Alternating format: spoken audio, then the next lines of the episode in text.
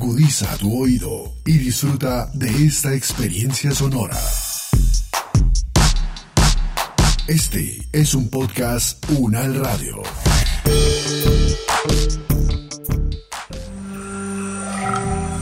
Bienvenidas y bienvenidos a Ambiente Local, podcast del Diplomado en Políticas Públicas y Cambio Ambiental Local de la Universidad Nacional de Colombia en alianza con el Programa de Naciones Unidas para el Desarrollo, proyecto Amazonía Sostenible para la Paz, con el apoyo de UN Radio.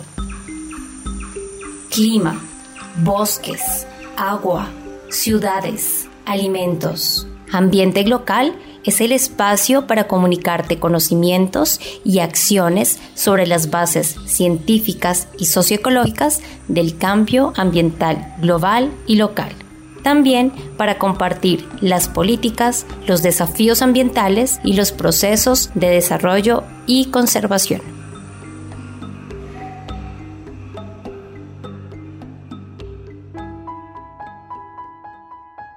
En este podcast compartimos sobre las experiencias y reflexiones de habitantes de algunas de las ciudades de la región amazónica, los impactos positivos o negativos de las ciudades en la región amazónica, la importancia de las políticas públicas, son cinco voces que viven y trabajan diferentes aspectos socioambientales en la Amazonía. No son expertos o expertas en el tema sobre urbanismo y ciudades y su reflexión se enfoca desde su vivencia como habitantes, no como expertos. Esto lo complementamos con algunos textos seleccionados. Por esto va un agradecimiento a Zoraida Ledesma, a María Ofelia Arboleda, a Jesús Iles, a Daily Bastidas, a Josué Durán. Nosotros, los colombianos, que hoy tenemos cerca de 3 millones, no teníamos más de 600 mil habitantes hace un siglo. Es pues Seguro que dentro de una o dos centurias contaremos una población bien considerable, entre tanto la población creciente de Pasto, Popayán y Neiva, avanzándose y al otro lado de la cordillera oriental, descuajará sus selvas seculares y abrirá caminos, fundará pueblos y se internará paulatinamente en las grandes planicies de la inmensa olla amazónica.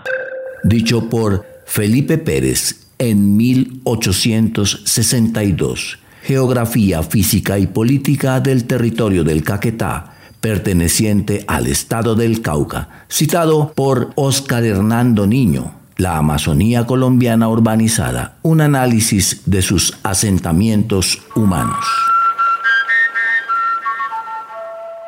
Los impactos negativos en las ciudades amazónicas eh, se tienen que clasificar desde dos puntos de vista, eh, a través de los colonos y los indígenas. Por parte de los colonos, eh, siempre que, que, hay una construcción, su cultura es realizar talas, talas permanentes en todos los alrededores, en especial en un 80 un 70% de todo su predio. Eh, los impactos pues, negativos son la misma pérdida de, la biodiversidad, pérdida de especies de flora, pérdida de fauna, la pobreza del mismo suelo. Eh, algo negativo que también se observa es la carencia de agua. Los reservorios de agua que son algunas especies vegetales, pues su tala permanente pues mm, limita su capacidad de almacenamiento. En lo, referente a las comunidades indígenas, eh, la construcción de sus viviendas es diferente. ¿Por qué? Porque ellos se limitan únicamente a su vivienda utilizando eh, materiales como palmas para sus techos y también hiraca. El contorno, el, su cerramiento lo pueden realizar también en chonta o lo realizan en, en guadúa. Pero eh, la diferencia está en los cultivos que, que, se realizan, los cuales no son permanentes, son transitorios, muy diferente a los, a los de los colonos. Son cultivos transitorios que se realizan eh, realizando sus cultivos como maíz, yuca, plátano y cuando las, las especies eh, ya están para cosecha, posterior se los cosecha, ellos dejan que se autorrecupere. Pues se está equilibrando en sí, se equilibran sus, su sistema, el sistema del medio ambiente, es decir, hay una regulación tanto de suelos como de flora como de fauna. Y por ende también hay un enriquecimiento del mismo suelo. ¿Por qué? La, la misma tala que ellos realizan pues hace enriquecimiento, pero ellos permiten la regeneración natural, ¿sí? En cambio los colonos no, son talas permanentes y, y limitan todo lo que es regeneración natural. Frente a, a impactos pues, eh, positivos, uno de los impactos tanto para las ciudades amazónicas, tanto urbanas como rurales. Las autoridades ambientales están declarando eh, las determinantes ambientales, que son normas superior jerarquía, que no puede ser contrariada ni modificada. Estas áreas que ya son como definidas como protección se incorporan en los planes básicos de ordenamiento territorial y también en los planes de desarrollo. Pasan a ser formar parte de suelos de protección donde eh, el municipio cuenta ya con un porcentaje de áreas de protección, pueden ser urbanas, semiurbanas o rurales. Un ejemplo para el municipio de Mocoa, se puede contar con el municipio, el total del municipio que supera como el 50% en áreas de protección. Está en, ese plan de incorporación en el nuevo plan de desarrollo. Otro eh, instrumento importante que es el Plan Regional Integral de Cambio Climático. Este plan establece unas estrategias a corto y mediano y largo plazo que se deben realizar en pro de la conservación ¿sí? Del entorno natural y evitar los efectos adversos de cambio climático, los cuales pues ya es una realidad. Pero si se continúa con las costumbres que se están realizando, hay algunos municipios que su vida eh, de vegetación con vegetación está oscila entre unos 20, 25, 30 años y posterior ya con las tendencias de deforestación pues ya no van a tener cobertura vegetal y otros municipios que superan más de los 300 años como es el caso de Mocoa. ¿Por qué? Porque Mocoa eh, inició un proceso de, de, autorregulación y las costumbres eh, se han ido cambiando, en especial la de la ganadería. Se está utilizando cultivos transitorios también, eh, buenas prácticas agrícolas y se está utilizando otro tipo de economía, en especial Mocoa depende muy poco de, de los cultivos, sino de las instituciones. Bueno, ese es mi aporte.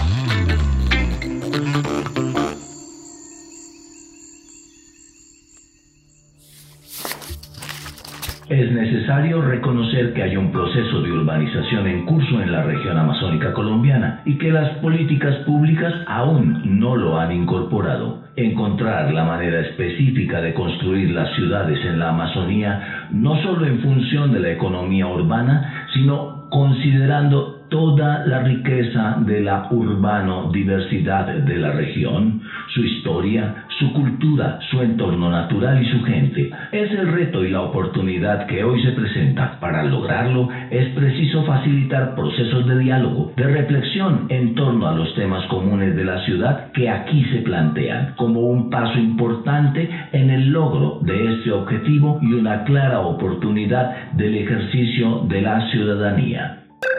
Introducción a Habitar la Amazonía, ciudades y asentamientos sostenibles, recogido de Vida Amazonía.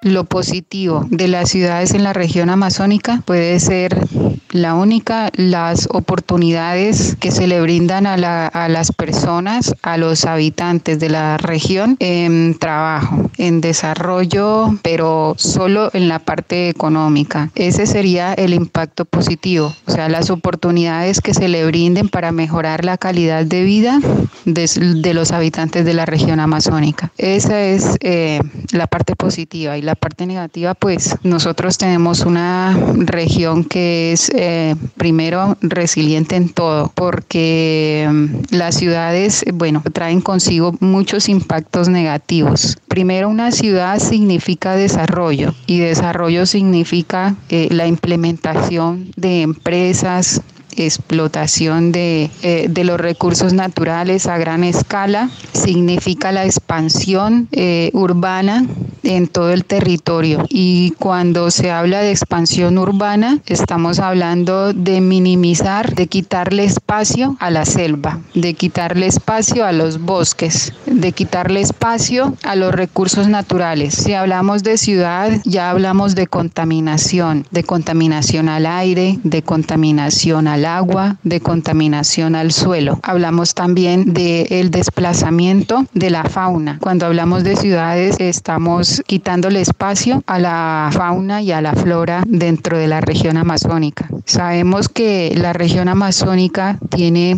la gran mayoría de biodiversidad, pero si planteamos el desarrollo de las ciudades dentro de la región amazónica, pues vamos a, a generar desplazamiento de la fauna. Por lo tanto, extinción de la misma. Vamos a cambiar drásticamente el paisaje, vamos a cambiar drásticamente y eh, si nos trae ciudad a la selva, nos van a contaminar el aire. Todavía nosotros acá respiramos aire puro, lo que no se respira en una ciudad, ejemplo Bogotá. Si nosotros los que vivimos en la selva nos vamos a la ciudad, pues el cambio nos da tan duro que de una eh, la garganta se nos afecta, se nos afectan las vías respiratorias por la gran contaminación, por eh, la polución, por eh, todo lo que contiene una ciudad. Entonces, esos son los impactos negativos de, las, de la ciudad. Gracias.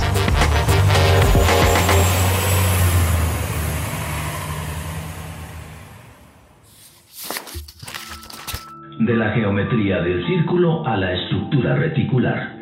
En el periodo prehispánico e incluso hasta años recientes, el círculo no solo era la base geométrica de la maloca familiar, multiusos, carente de paredes interiores y de compartimentos, sino también era el fundamento del diseño circular del poblado rodeado por tierras, de cultivo y más allá las zonas de recolección de pesca y cacería. Para Aprilguinés, la maloca indígena precolombina era el hábitat total y de síntesis en el cual se fusionaba el urbanismo y la arquitectura en armonía plena entre lo individual y lo colectivo. Era la articulación entre los espacios de unos pocos y aquellos concebidos para todos. Quizá la maloca selvática sea hoy la máxima glorificación de la geometría cósmica del círculo, mientras que su disposición en forma concéntrica históricamente favorecía la cohesión de la comunidad. De esa planificación natural resultaba una adecuada unidad entre lo social y lo individual, entre la aldea y la casa. No obstante, esta estructuración del espacio, esta disposición circular de los asentamientos humanos y estas relaciones comerciales prehispánicas fueron violentadas por la invasión española por razón de la implantación de la propiedad privada sobre la tierra, la configuración del espacio urbano, con base en la geometría del ángulo recto, la puesta en práctica de la estrategia de aculturación indígena por medio del mal llamado reducción de y en síntesis mediante la implantación de las relaciones mercantiles inherentes al modo de producción capitalista. Oscar Hernando Arcila Niño, La Amazonía colombiana urbanizada, un análisis de asentamientos humanos, Instituto Amazónico de Investigaciones Científicas, SINCHI, 2010. Pues el impacto negativo de las ciudades en la Amazonía, creo yo, tiene que ver pues básicamente con la contaminación, la generación de residuos, la falta de un adecuado manejo Creo que eso pues impacta pues el ecosistema y es uno de los impactos como más, más resaltantes. Eh, a veces también se respira como una falsa calma, pues todo parece estar como muy tranquilo, pero algo sucede y entonces uno se queda ahí como en el limbo. Otro de los aspectos negativos que he sentido es el ruido, sobre todo pues como música a alto volumen, sin control. Y otro que me parece que afecta bastante a la población es la falta de oportunidades en lo laboral, eh, oportunidades de estudio, también en, los deportes. Entonces sí me parece que eh, pues desafortunadamente los gobernantes no se esfuerzan mucho por resolver los temas y las oportunidades para la gente del campo que se viene a la ciudad o que está acá. Pues dentro de lo positivo en las ciudades de la Amazonía, eh, muy bonito despertar con el canto de los pájaros, la algarabía de las loras, es espectacular respirar aire puro, los paisajes son únicos, son espectaculares y eso por supuesto genera como mucho bienestar, genera como emociones bonitas en el ser. Tener también el campo y su gente más cerca, conocer su realidad, el arduo trabajo que desarrollan día a día, eso también es muy bonito. Pues también los campesinos y los grupos étnicos pues pueden acceder con mayor facilidad en las ciudades a otros servicios como, como los bancos o servicios de encomiendas, correo, aeropuertos. Esto de alguna manera les permite conectarse con el resto del país. Igualmente los campesinos y los grupos étnicos pueden tener también acceso a los gobernantes, a las alcaldías, gobernaciones, instituciones públicas, a los servicios de salud, que aunque en muchas ocasiones son precarios, pero pues eh, también en muchas ocasiones eh, les ayudan a resolver en momentos difíciles, eh, especialmente con los temas de salud. Y otro aspecto importante positivo es que las ciudades permiten la comercialización de los productos, o sea, poder establecer ser ese intercambio, ser ese punto importante de enlace para la cadena de valor de esos productos. Entonces, esos serían los positivos.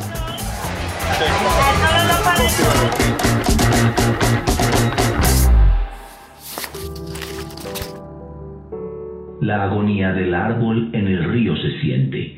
Gime la tierra y el clima enloquece. Huye la sombra y se esfuma el verde. Muere el planeta y el hombre muere. Ricardo reunió a los hombres y les habló con despacio, palabras verde esperanza teñidas de sal y selva. Les dijo, la vida es nuestra, también es nuestra la tierra, y las palabras que traigo son semillas también nuestras. Ay, ay, son semillas también nuestras.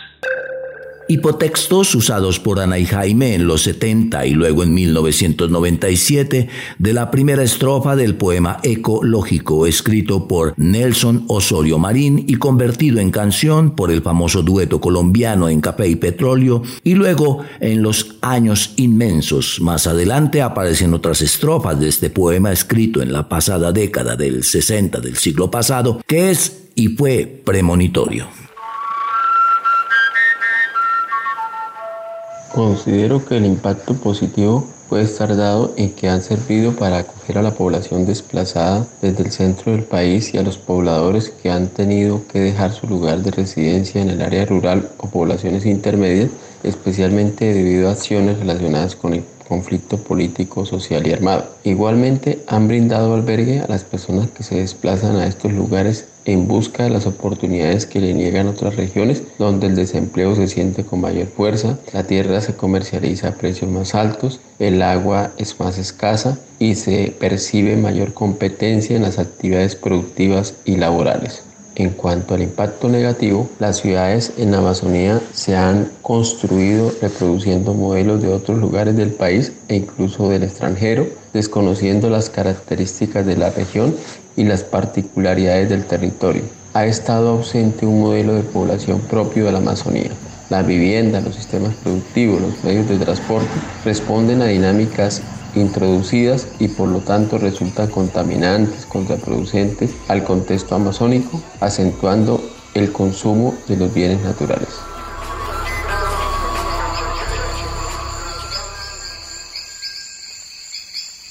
Cinco aspectos claves de la sentencia STC 4360 de 2018.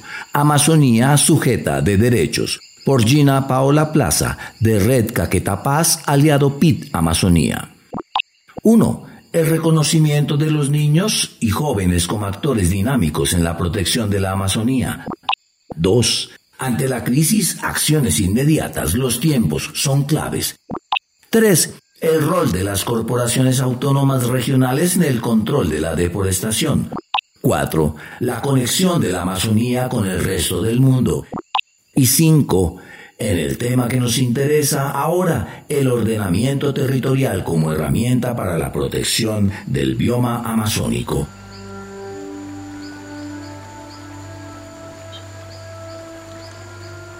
Dice Gina Paola, los planes o esquemas de ordenamiento territorial representan para los departamentos y municipios una herramienta clave para evitar los conflictos de uso del suelo, conservando y permitiendo dar un uso sostenible a los recursos naturales, blindando corredores biológicos, fuentes hídricas, nacimientos y espejos de agua, entre otros ecosistemas importantes en el desarrollo ambiental, social, cultural y económico de un territorio. La orden obliga a los 81 municipios que conforman la Amazonía colombiana a actualizar sus instrumentos de ordenamiento territorial. Aunque 14 han presentado actualizaciones, no se incluyen planes de acción en contra de la deforestación, resultando en una región sin estrategias territoriales que frenen la deforestación.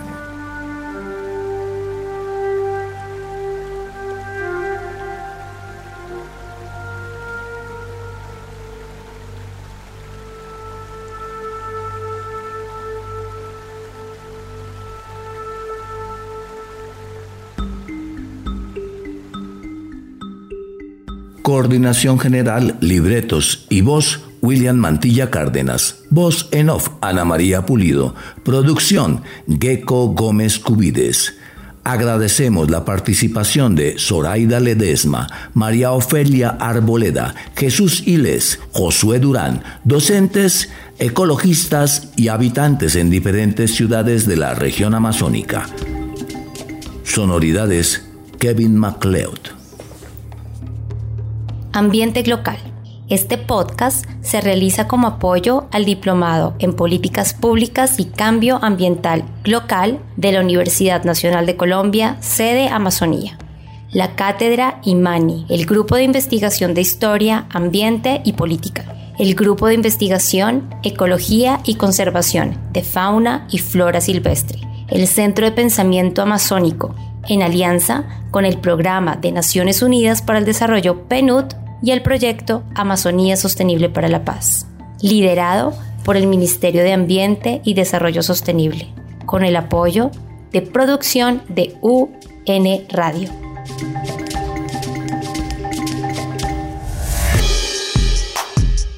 Las opiniones aquí expresadas son de entera responsabilidad de sus autores y solo comprometen a los realizadores de este podcast. No representan necesariamente el pensamiento de la UN Radio ni la posición oficial de la universidad. Este y otros podcasts en nuestro sitio web podcastunradio.unal.edu.co.